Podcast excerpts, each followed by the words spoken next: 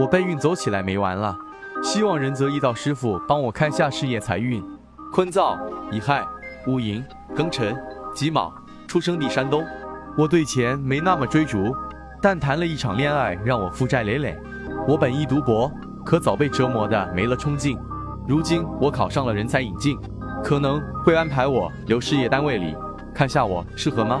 仁泽易道解析：你这个生辰咋一看，很容易看成身弱。但结合你表述的实际经历，再细研究组合，我觉得应该还是要以甲从德论。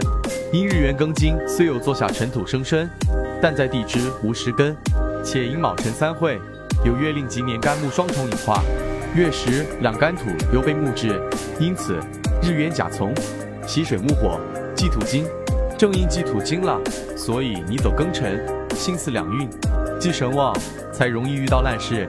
有破财负债的经历。二零二一年辛丑，劫财旺，劫财克乙木正财，财运不好。由此可见，拿出去的钱今年大概率是收不回来的。不破财就是万幸。明年壬寅，二零二三年癸卯，财星旺了，财运提升，能入账。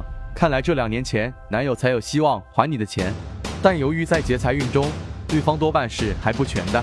财星当令，破财有三会财局。